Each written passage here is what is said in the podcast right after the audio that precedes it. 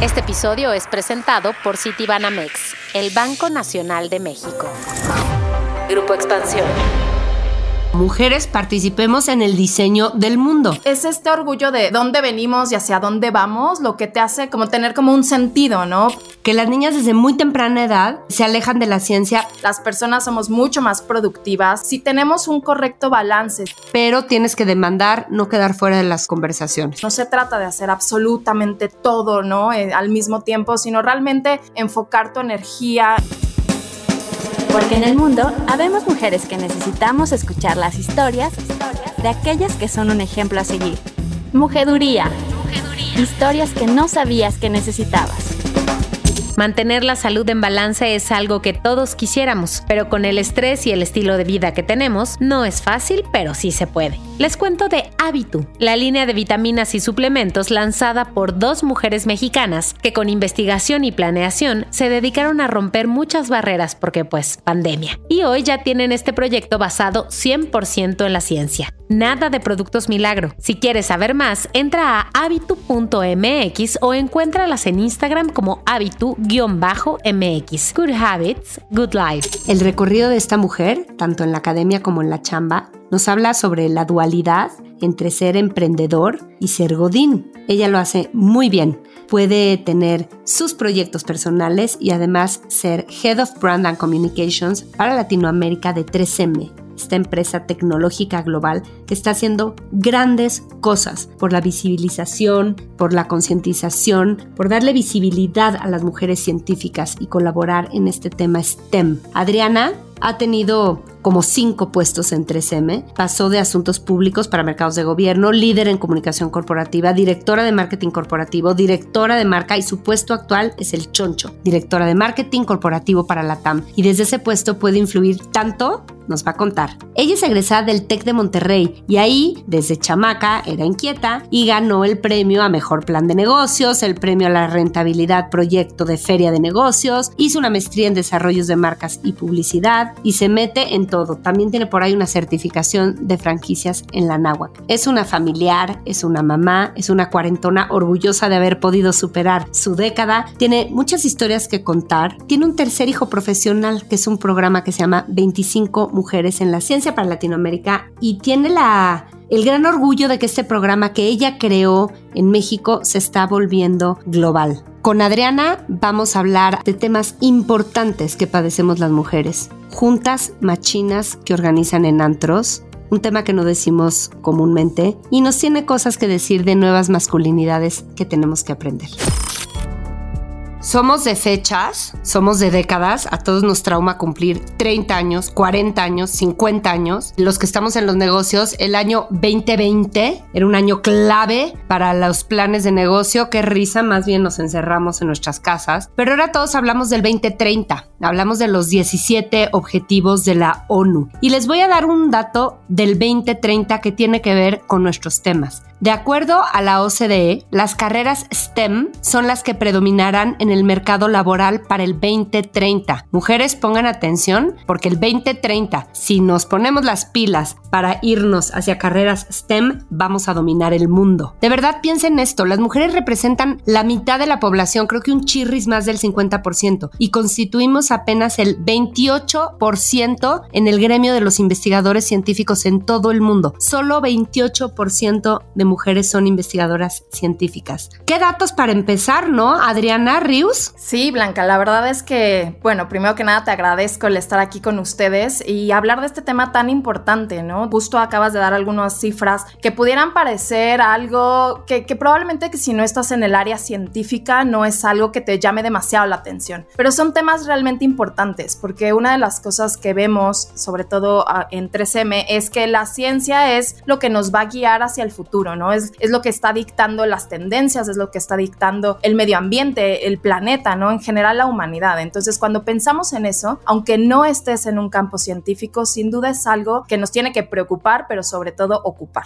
Y me encanta como llamado, mujeres participemos en el diseño del mundo. Además hay algo de fondo en esta poca participación, porque reflexionemos en esto. Cuando las niñas, 20 mil estudios hablan de eso, ¿no? Que las niñas desde muy temprana edad se alejan de la ciencia, pero el por qué me alarma? Porque las niñas empiezan a dejar de relacionar la genialidad, la inteligencia y el talento con su género estamos hablando de algo muy profundo que a nivel autoestima, si yo me alejo de las carreras STEM, hombre, hay gente que se aleja porque todos tenemos perfiles distintos, pero ¿cuántas serán las que se alejan porque la inteligencia no es para mí, la genialidad no es para las mujeres? Eso es bien, bien profundo. Entonces hay que meternos desde abajo hacia las niñas y con cosas muy concretas. Eh, no todo el mundo tiene oportunidad, o sea, podemos estar aware y preocupadas de estos datos, pero no todos tenemos la oportunidad como la tenemos tú y yo desde nuestras áreas, Adriana, para hacer algo al respecto. Ahorita les voy a contar lo que está haciendo Adriana y lo que está haciendo la empresa donde está, pero primero vamos a empezar con historias que me encantan, porque creo que tú eres un ejemplo de esas mujeres necias que quieren ser emprendedoras a fuerza, pero que también quieren ser godines. ¿Me cuentas cómo se pueden hacer las dos cosas? Es como una historia chistosa, ¿no? Yo desde que estaba en la universidad, yo siempre he trabajado desde muy pequeña, ¿no? Siempre he tenido como esta, pues, hiperactividad no diagnosticada, ¿no? De, de querer hacer múltiples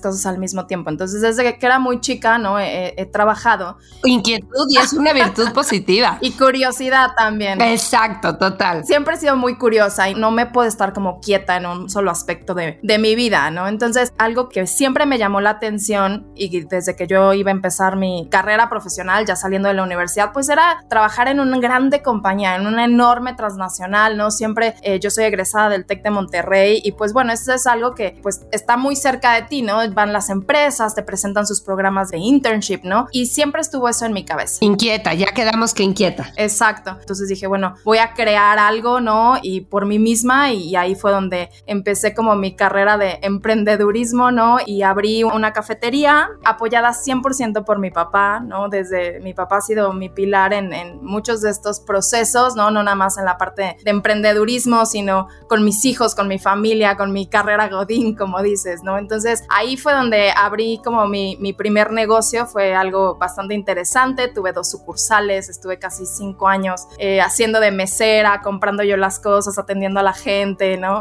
etcétera, etcétera. Pero bueno, también me di cuenta, ¿no? Que no es un camino fácil, no es algo como pudiera parecer muy glamoroso, ¿no? Emprender y tener tu negocio propio, pero tampoco fue sencillo. Entonces aprendí muchísimo, fue una experiencia muy interesante y después pues tuve que entrar al mercado más de la consultoría para empezar a pagar las cuentas de mis restaurantes, ¿no? Porque ya no podía pagar las cuentas. Entonces era como una bolita de nieve ahí que no era como demasiado sana. Y pues llegó un punto en el que empecé a tomar la decisión más conscientemente de hacia dónde quería dirigir mi carrera. Y ahí fue donde ya un poco más adelante entro a 3M, ¿no? Ya hace 13 años casi de que entré a 3M. Finalmente, claro que terminaste en una empresa global. Exactamente, finalmente. Bueno, terminaste, no, no has terminado, pues, pero hoy estás en una empresa global después de haber recorrido un camino, ¿no? Sí, la verdad es que fue un camino muy interesante eh, porque para mí 3M en ese momento era una compañía que yo no tenía en mi radar, para serte honesta, ¿no? Yo siempre estaba, digo, al ser yo mercadóloga, ¿no? Siempre estaba muy enfocada en las empresas de consumo y no era algo que yo tenía en mi radar, pero cuando empecé a involucrarme un poco más acerca de justo esto, ¿no? Lo que hablamos al principio, la importancia de la ciencia, la innovación, el impacto que esto puede tener en el mundo. Entonces fue que seguí, digamos, eh, la verdad es que fue algo eh, muy grato para mí poder tener esta oportunidad, pero sin embargo no he dejado como mi parte empresarial, ¿no? Sigo teniendo eh, por ahí una franquicia de productos de belleza,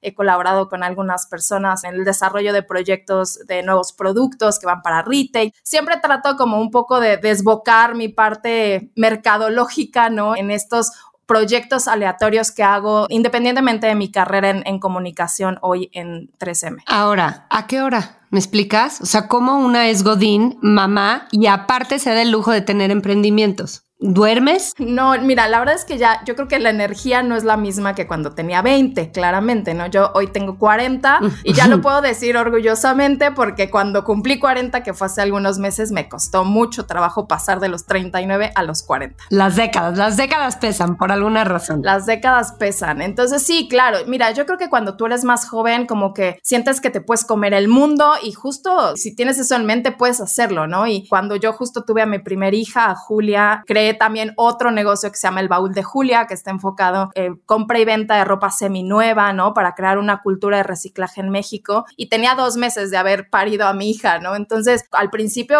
hacía en los fines de semana, terminaba de trabajar, en las noches estaba enfocada en esto, porque era algo que realmente me apasionaba, ¿no? Hoy te puedo decir que ya desde hace algunos años, ¿no? Soy mucho más consciente de lo que significa un balance, ¿no? No se trata de hacer absolutamente todo, ¿no? Eh, al mismo tiempo, sino realmente enfocar tu energía, enfocar tus intenciones en proyectos que hagan sentido. Entonces, hoy te puedo decir que probablemente no estoy tan enfocada en proyectos externos, ¿no? O sea, en, ser emprendedor, sino ser intrapreneur, ¿no? Lo que se llama intrapreneur. Y la compañía me da la oportunidad de hacer eso, ¿no? De crear eh, nuevos proyectos, nuevas propuestas e ir hacia adelante dentro de un ambiente empresarial. Entonces, digamos hacia afuera, tus negocios que van por lado, darle cierta energía para seguir alimentando ese gusano emprendedor sin que te mates por ello y sin que dejes tu hígado y tu vida y la de tu familia pero no soltarlos. Internamente en la compañía, esta actitud que me encanta de los intrapreneurs para ser un godín con relevancia, un godín que trascienda, un godín que no se siente godín y ahogado en el corporativismo. Ahora, quiero, déjame, permíteme decirle a la audiencia un poco qué es tu empresa, que dices, yo no la tenía en el radar. Eh, ¿Qué tipo de empresa es 3M? Es una empresa de ciencia, tecnología y manufactura y opera a través de muchas industrias. Entonces esto le da la oportunidad justo de lo que decíamos de promover, introducir a las personas en la educación STEM. 3M colabora además con gobiernos, instituciones, compañías, gente de a pie para resolver, basado siempre en ciencia, varios de los retos de la humanidad. Entonces también tiene una vocación sostenible, equitativa, inclusive, increíble. Y me gusta cuando cuentas cómo entraste a 3M, porque tú venías de algunas experiencias donde no veías un ambiente favorable de empresa para el balance, porque tú lo dijiste muy claro, quieres muchas cosas, tu familia, tus proyectos, etcétera. Punto aparte si tienes hijos, si son otros proyectos, si cuidas a un viejo, si lo que te gusta es ver películas, no todas las empresas o los emprendimientos o a veces el mundo de la consultoría que suena antojable, permiten ese balance. El desorden, no como una palabra negativa, digamos las empresas o los ambientes laborales más caóticos, y insisto, no quiero decir que caos es negativo, simplemente es una forma de trabajar, no suelen ser tan amigables para la vida familiar o para la vida balanceada. Y tú en 3M encontraste una empresa que sí lo era. Sí, sin duda. Mira, lo que hemos pasado a través de la compañía ha sido algo muy interesante de ver, ¿no? Yo te puedo decir, entré hace 13 años a la compañía y hoy estoy sumamente orgullosa de los pasos que hemos ido dando porque yo no lo siento ajeno, ¿no? Yo he sido parte de diferentes iniciativas, he tenido la oportunidad de estar muy de cerca de ciertas... Creando esa, creando esa cultura esas políticas intrapreneur. Exacto. Entonces, es este orgullo de dónde venimos y hacia dónde vamos lo que te hace como tener como un sentido, ¿no? Probablemente yo hoy lo pienso, ¿no? Y, pienso que me hubiera encantado tener lo que hoy tengo hace nueve años cuando nació mi primera hija, hace siete años cuando nació Luciano. Eh, me hubiera encantado, ¿no? Vivir la etapa de, de hoy de la empresa, pero al final siento que las empresas evolucionan, maduran y también la gente somos quienes tenemos que promover esos cambios, no solamente las mujeres, ¿no? Sino también los hombres que laboran en empresas. Es parte de todo un trabajo en equipo, pero sobre todo de ser conscientes e intencionales en lo que queremos hacer dentro de una compañía, dentro de un balance que le podemos otorgar, porque sin duda creo que las personas somos mucho más productivas, independientemente si somos hombres o mujeres, si tenemos un correcto balance, si podemos estar con nuestra familia, atender a nuestros hijos, compartir diferentes intereses, tener hobbies, ¿no? Realmente poder dedicar tu vida completamente 100% a una compañía sin tener algo alrededor, eso es algo que a muy corto plazo pues te desgasta como profesionista. Sí, te acaba secando y no le conviene ni a la compañía. La compañía no quiere robots, quiere seres humanos complejos, completos, que vayan y se alimenten de experiencias, de viajes, de otras ideas. Y si no hay tiempo para eso y no hay el ambiente favorable para que la gente tenga vida, digamos, eso no se da. Sí, sin duda. Y yo creo que justo eso que hablas de las experiencias, eso, eso es lo que hace más enriquecedor el proceso, ¿no? Yo recuerdo justo cuando estábamos platicando los temas de maternidad, ¿no? Yo antes de tener hijos era imposible que yo pudiera apoyar, definir, proponer algo en torno a la maternidad, ¿no? Pero una vez que viví el estar trabajando en una empresa como 3M, que es una empresa pues transnacional, demandante como cualquier otra empresa transnacional, mientras yo intentaba formar una familia y estaba estudiando mi maestría al mismo tiempo, todo eso que yo viví fue algo que me ayudó a entender y a tener una perspectiva muy diferente de lo que tendríamos que estar persiguiendo dentro de los equipos de liderazgo y dentro de los equipos que llamamos Women Leadership Forum y algunos otros grupos que promueven la diversidad y la inclusión en las compañías, en este caso en la de nuestra, para que podríamos realmente hacer un cambio, ¿no? Antes de haber vivido yo esa experiencia era muy difícil realmente poder hacer algo que marcara la diferencia, ¿no? Entonces, fíjate, igual estoy cayendo en demasiadas definiciones, pero al principio empecé diciendo las compañías transnacionales y globales suelen ser rudas a veces con la gente con poca experiencia, el embudo del que hablamos, pero una vez que entras, se encuentran los espacios y, y, como los mecanismos y los procesos para que sus empleados vayan pudiendo crear con la empresa y hay cierto orden y procesos y no ambiente caótico para que se desarrollen programas que vayan haciendo un cambio, ¿no? Entonces, ahí bien por este tipo de empresas, creo yo. Háblame del programa que traen, porque ya en lo concreto, con estos datos que arrancamos en el principio, me parece increíble haber sido fundadora de un programa, vean lo que puede haber en el impacto de una persona bien colocada y una empresa que favorece ese desarrollo. Una persona crea un programa y este programa se implementa en otras partes del mundo. Cuéntame, por favor, de 25 mujeres en la ciencia. Mira, este yo creo que es uno de mis proyectos eh, que me siento sumamente orgullosa. Es tu tercer hijo.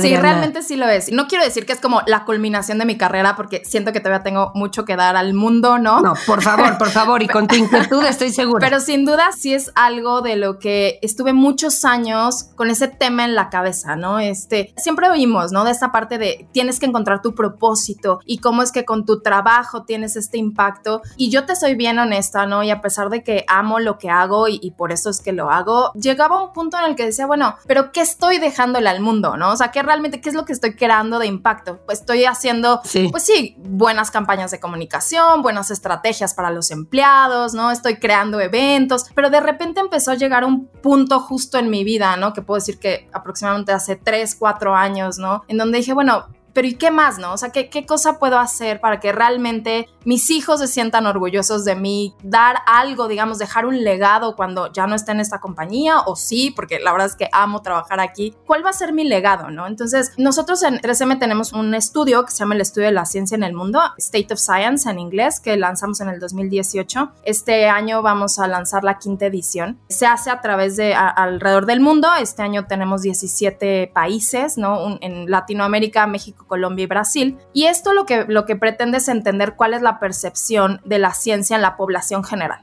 Una de las cosas que nos dimos cuenta el año pasado es que gracias a la pandemia, que yo creo que fueron una de las pocas cosas positivas que nos dio la pandemia, es que la ciencia empezó a tener una percepción mucho más positiva de lo que tenía antes. Claro. Y más interés de más gente, ¿no? En la ciencia, desde más ángulos. Exactamente. Más interés, más involucramiento y una conciencia más grande acerca de lo que representa la ciencia en nuestra vida diaria. Eso es una, un segmento positivo de lo que encontramos en la encuesta, pero también encontramos justo esto que mencionabas de las brechas de género. Es algo que es tangible, es algo que está presente, digamos, no solamente en los temas, en las gráficas y los datos que dabas al principio, pero sobre todo es algo que sabemos que está en nuestras manos como sociedad, como papás, como maestros, como compañías, como organismos. ¿Qué hacemos para cerrar la brecha de género en materia de ciencia? Entonces, lo decías al principio, ¿qué pasa con las niñas que pierden este interés? Y hay como muchos estudios, ¿no? Que te hablan de esta pérdida de interés en temas de STEM en edades muy tempranas, entre los 9 y los 11 años. ¿Y qué es lo que pasa en la cabecita de las niñas, ¿no? Cuando ellas muy chiquitas querían analizar lo que pasaba en su entorno, probablemente no querían ser científicas, pero sí tenían este gusanito de saber de este pensamiento científico y va pasando el tiempo y por culpa de los estereotipos y probablemente el mismo ejemplo que damos como papás, como maestros, su mismo ejemplo como entorno, no tienen role models adecuados, entonces ellas empiezan a perder el interés. Entonces, esto estuvo resonando en mi cabeza mucho tiempo tiempo y estuve trabajando de la mano con mi equipo, que tengo un equipo maravilloso de trabajo en, en 19 países, ¿no? Entonces tenemos,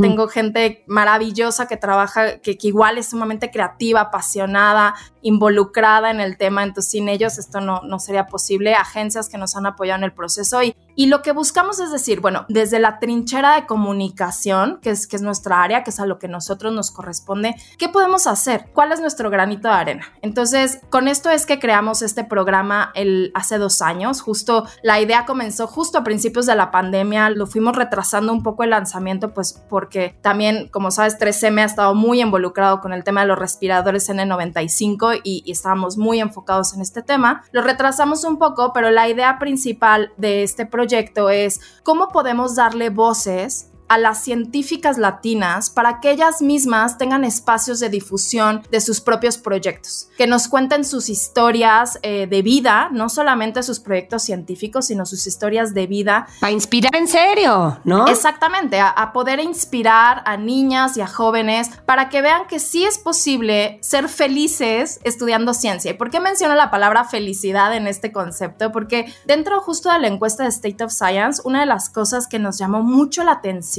es que las mujeres versus los hombres consideran que pueden ser menos felices en la ciencia. O sea, un hombre, si persiguiera carreras de STEM, consideran que pueden ser exitosos y felices, versus las mujeres que consideran que no es algo viable para ellas. O sea, igual y pues lo hago porque me siento muy inclinada a eso, pero no necesariamente lo relaciono con felicidad. ¡Au! Sí, o probablemente porque también no hay, hay gente que tiene fortuna, que viene de familias científicas y pues empieza a seguir esa carrera, pero no necesariamente está tan convencida o va un poco temerosa en el camino, ¿no? Claro, es que no es el, el, estereotipo. Una científica no la piensas feliz. Volvemos al estereotipo y a la necesidad de combatirlos, ¿no? Sí, yo creo que eso es algo que también este programa pretende un poco, ¿no? Romper estos estereotipos del científico hombre en bata, con lentes, dentro de su laboratorio, eh, haciendo investigaciones este, que van a salvar al mundo, ¿no? También tenemos mujeres científicas que también están en bata pero que también cuando están fuera del laboratorio bailan, cantan. Hay algunas que hacen teatro, ¿no? Hay otras que tienen fundaciones, tienen hijos, están casadas, otras no están casadas, este, etcétera, ¿no? Les gusta viajar. Entonces, este perfil del científico acartonado, lejano, que no necesariamente es algo con el que tú como persona común y corriente, digámoslo así, no te sientes identificado.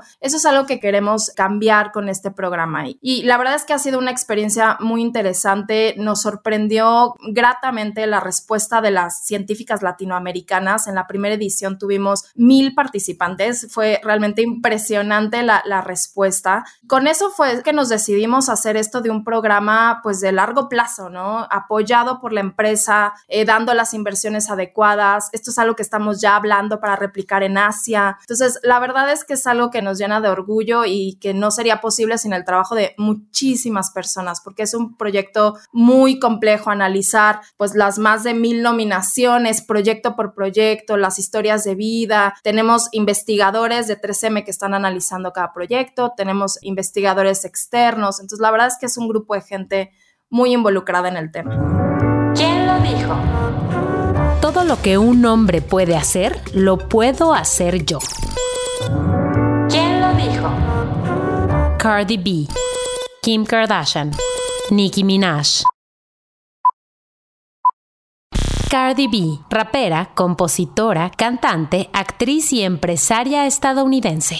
Lanzas la convocatoria, exitazo de convocatoria, las 25 mujeres en la ciencia que van a ganar. ¿Cuáles son los beneficios que obtienen las ganadoras? Concretamente, ¿qué se llevan y en qué las siguen apoyando? Miren, esta segunda edición, que justo es la que estamos lanzando ahora, estamos anunciando a las ganadoras recientemente, justo en el Día de las Niñas y las Mujeres en la Ciencia, que es el 11 de febrero, fue que hicimos la, anunciamos quiénes eran las ganadoras de la segunda edición. En esta segunda edición cambiamos un poco también los reconocimientos por el feedback que tuvimos de las primeras ganadoras y cuando estuvimos hablando con ellas y entendiéndolas, vimos que era también eh, necesario, más allá de las mentorías que dimos en la primera edición, poder darles un programa eh, formal que pueda apoyarlas dentro de su, de su día a día, ya, ya dentro, no dentro de la parte, por supuesto, científica, pero sí cuando tú empiezas a crecer en tu carrera, ya sea científica o no, tienes que empezar a tener skills de management, skills de liderazgo, skills que te puedan permitir comunicar e influenciar a las personas que te rodean. Entonces, con esto es que hicimos una alianza con el EGADE, con el TEC de Monterrey, y la verdad es que les presentamos el programa e inmediatamente eh, conociendo, ¿no? Sus valores, digo, yo soy egresada de esa universidad y... No, bueno, y el EGADE es wow, ¿no? Como temas de liderazgo. Exacto, entonces no dudaron ni un segundo en decir, vamos adelante, nosotros queremos darles 25 becas para un programa de liderazgo, entonces vamos a estar dando un programa virtual de liderazgo a las 25 ganadoras, en inglés para las chicas de, de Brasil y en español para el resto de las, de las científicas. Y este es un programa que les va a permitir pues ir creciendo en sus capacidades de liderazgo y de desarrollo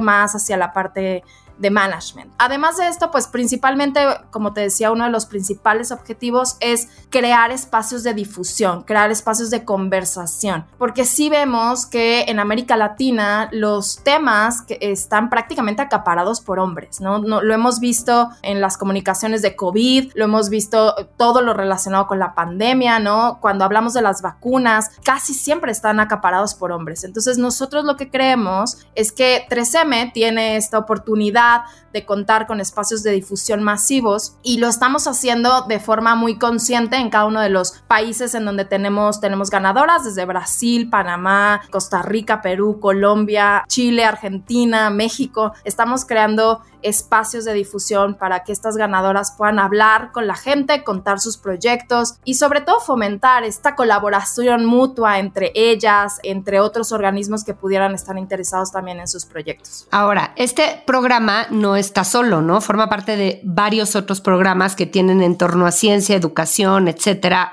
varios estudios que hacen, como dijiste, pero incluso traen un documental de cuatro científicas, o sea, de este tipo de temas, ¿no? Cuatro científicas desafiando estereotipos y tal. ¿Me cuentas eso? ¿Quién está haciendo ese documental? ¿Cuándo se va a poder ver? ¿Dónde? Hablando de canales de comunicación diferentes. Sí, es, es algo muy, muy divertido, te puedo decir, ¿no? O sea, nunca creíamos que 3M podría estar, una compañía industrial, ¿no? Una compañía de ciencia podría estar metida en el cine, pues hoy es una realidad. Y este es un proyecto global. Justo tenemos a, trabajamos con una persona que se llama Robert Brittain, que es nuestro contacto en Estados Unidos. Él ha sido el creador de todo este proyecto. Y él es otro de estos apasionados intrapreneurs en, en la compañía que, que, busca la forma de crear impacto a través de justo programas de comunicación. Y dentro de este proyecto eh, tenemos a cuatro científicas que están contando su historia. Una de ellas es eh, la doctora Yeshiri. Ella es una de las mujeres que tiene más patentes en 3M. Es impresionante la cantidad de patentes que tiene. Ok.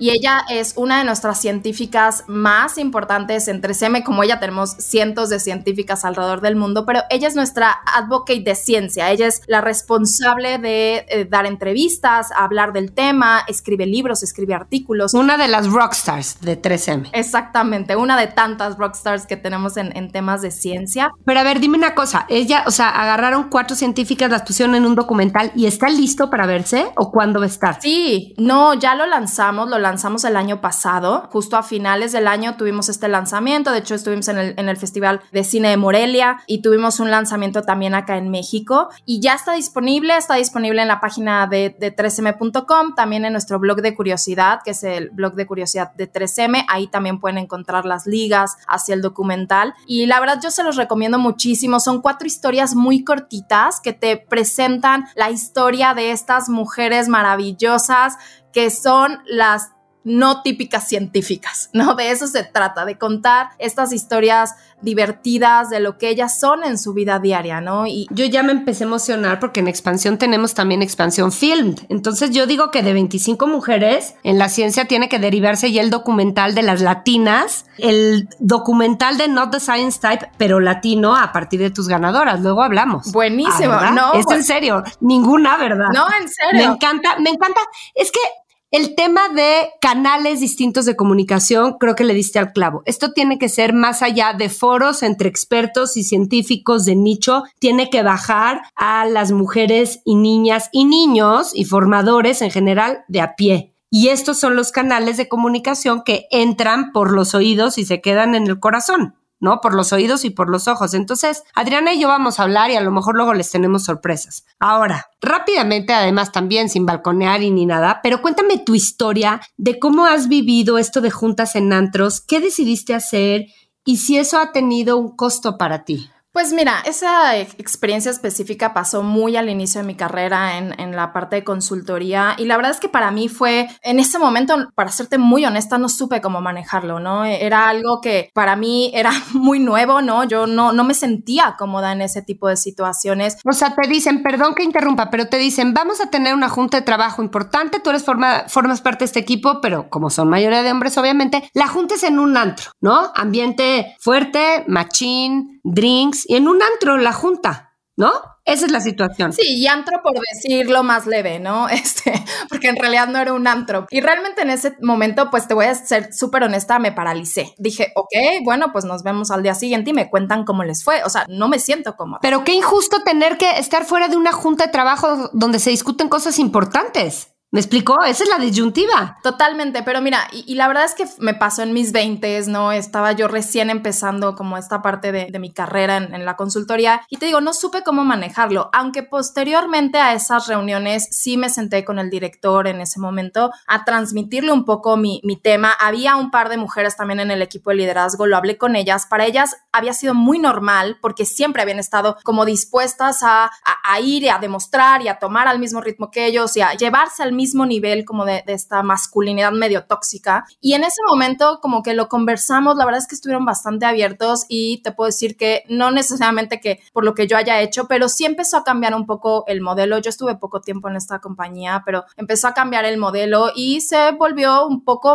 menos intenso. Pero sigue pasando. En México somos muy dados a trabajar con drinks, en comidas, en golf, en antros. Y no está mal la cosa social para trabajar si la sabemos incorporar con sensibilidad y sin toxicidad, como dices. Entonces, tal cual, el manejo creo que fue el correcto. Simplemente es no, pero tienes que demandar no quedar fuera de las conversaciones. Entonces, puedes decir, hagan su plan, esta junta no se hace ahí, ¿no? Y si hoy me hubiera pasado, ¿no? Este, te puedo decir 20 años después, por supuesto que hubiera actuado de una forma diferente y, me llama mucho la atención que he escuchado, por supuesto, que su podcast y, y esta es una experiencia bien común, ¿no? Entonces, creo que el mensaje acá es, no, no tengamos miedo de decir, no, no me siento cómoda, si se quieren ir a festejar después, lo hacen y lo, lo discutimos en el espacio de trabajo que tengamos que discutirlo, ¿no? Lo mismo, por ejemplo, para el lenguaje demasiado grotesco o soez. Yo soy muy pelada, yo digo muchas groserías y cada quien sabe hasta dónde aguanta, pero no importa yo digo que no importan las groserías, las malas palabras, de pronto, si el ambiente de trabajo per se es un poco agresivo, tú puedes sentir cuando ya es tóxico el nivel de groserías, de lenguaje, de vulgaridades, por ejemplo, de chistes sexuales. Es distinto, ¿no? Es distinto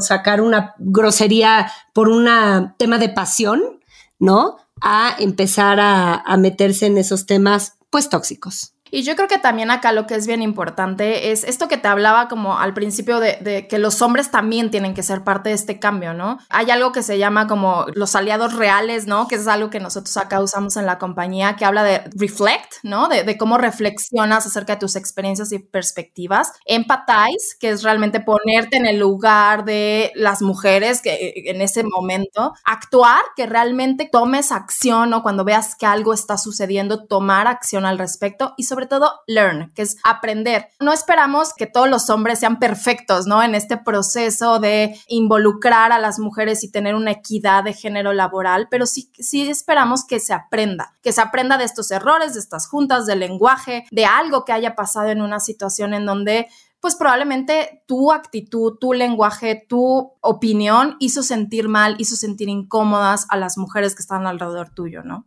Oye, gran lección, ya me la quedé cañón. Voy a empezar a detectar aliados reales en los hombres de mi oficina y voy a empezar a hacerle ver quiénes son. Y se van a sentir tan orgullosos porque les va a encantar y porque están participando del cambio. Última, y me parece esperanzador, la experiencia que tienes ahí que contar de tu marido hablando de nuevas masculinidades. En este tema de seguimos pensando que el hombre provee, y la mujer, pues, este, si trabaja bien, si jala al matrimonio bien, pero no debe ser la principal. Si una mujer deja de trabajar un par de años, ah, pues está bien, se está dando un break, lo que sea. Si un hombre deja de trabajar un par de años y su mujer trabaja y es exitosa, qué pavor, ¿cómo le va a ir? Cuéntanos y danos una buena lección de mujeduría, Adriana. Totalmente. Yo la verdad es que estoy totalmente orgullosa del hombre con el que estoy, porque desde, desde que nos casamos, ¿no? Él siempre fue muy claro conmigo, ¿no? O sea, él siempre ha tenido una carrera muy exitosa en, en diferentes compañías transnacionales, ¿no? Pero él siempre supo la importancia que para mí tiene la parte profesional y siempre su mensaje ha sido, yo estoy contigo, si te tienes que ir al extranjero, nos vamos, si, si hay que estar junto con los niños, lo hacemos, ¿no? Entonces, siempre hemos tenido esta, pues este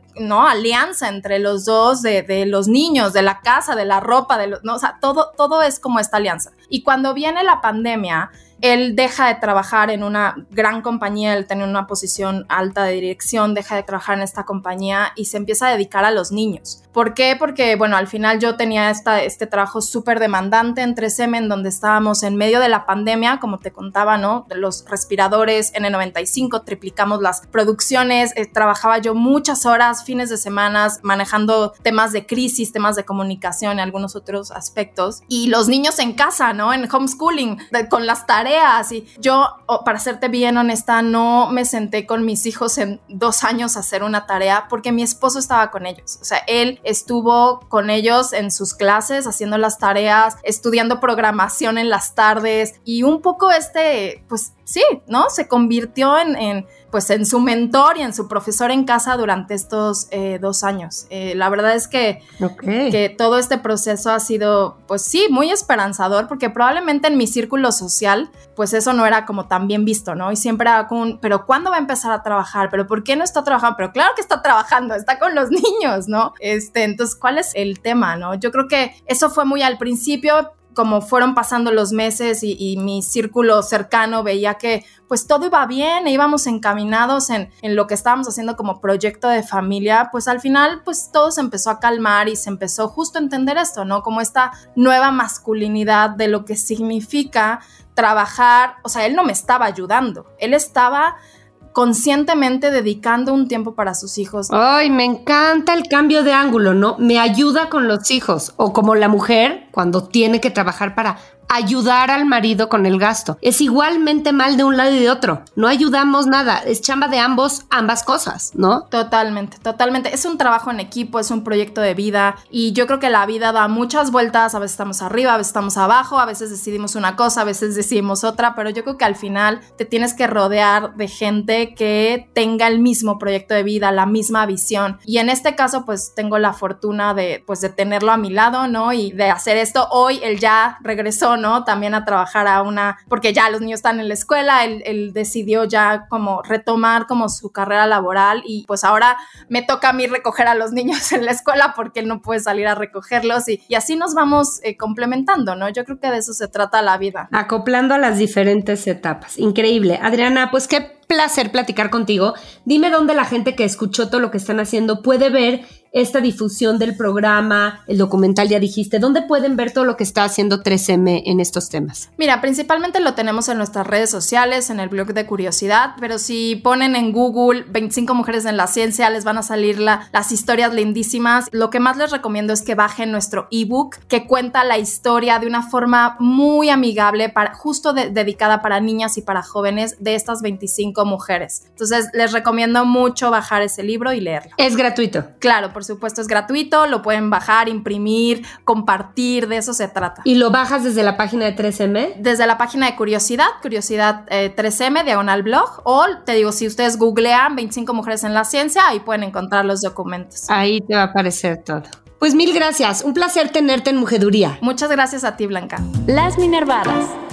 Contenidos increíbles por o sobre mujeres. Hola Blanca, soy Mónica Alfaro, productora de podcast en expansión y hoy aprovecho para hacer una minervada doble. Les recomiendo una película en la que parece que no pasa mucho, pero en realidad está pasando todo. La película es Spencer, en la que se habla no de la vida de Diana Spencer, aka Lady D, no de sus problemas con Carlos, no de su relación con la reina. En realidad se muestra un momento aparentemente de la vida mm, diaria, entre comillas. Muestra cómo es su estancia en una Navidad donde la familia se junta para celebrar, entre comillas, digo porque no parecieran estar muy felices, para celebrar las fiestas en la casa de campo de Sandringham en el 91, un año antes de que Diana y Carlos se separaran. Bueno, muestra cómo es su vida, cómo nada de lo que pasa a su alrededor depende de ella, muestra un poco de su relación con sus hijos, sus trastornos alimenticios, pero sobre todo eh, muestra su profunda soledad. Esta película está dirigida por Pablo Larraín, que es también director de Jackie, por cierto, y empieza planteando que es una